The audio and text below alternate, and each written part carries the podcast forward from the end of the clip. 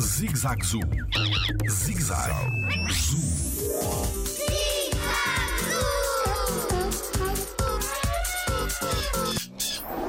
Os dentes das serpentes são todos iguais? O meu nome é Tiago Carrilho e sou biólogo no Jardim Zoológico.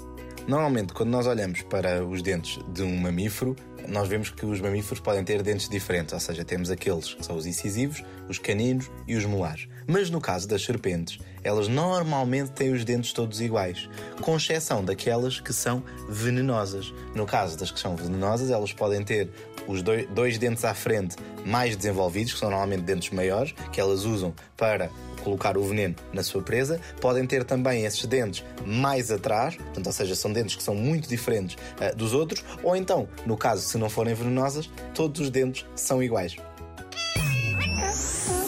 Jardim Zoológico pela proteção da vida animal.